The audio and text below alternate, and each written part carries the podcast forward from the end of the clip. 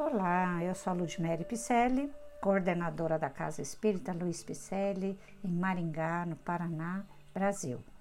Estamos fazendo os estudos de livros espíritas e vamos a mais um capítulo do livro Conduta Espírita, 13º livro da série André Luiz, psicografado através da mediunidade de Valdo Vieira, e hoje o capítulo intitula-se A Conduta Espírita na Via Pública.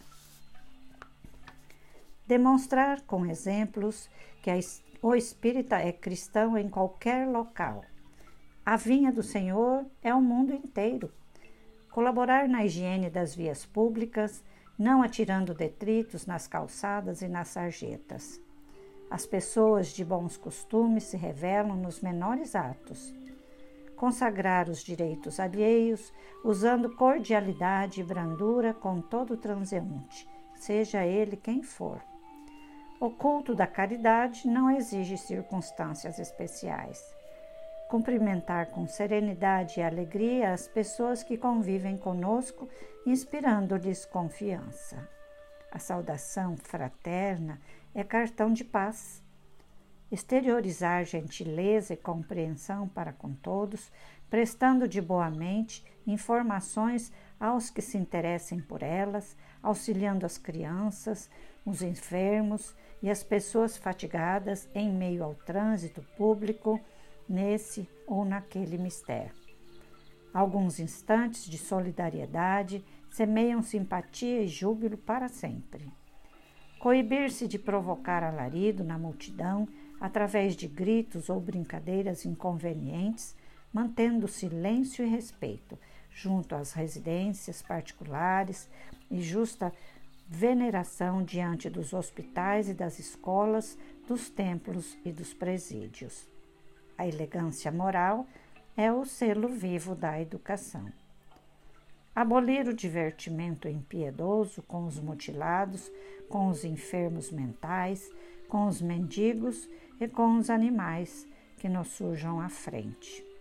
Os menos felizes são credores de maior compaixão proteger com desvelo caminhos e jardins, monumentos e pisos, árvores e demais recursos de beleza e conforto dos lugares onde estiver.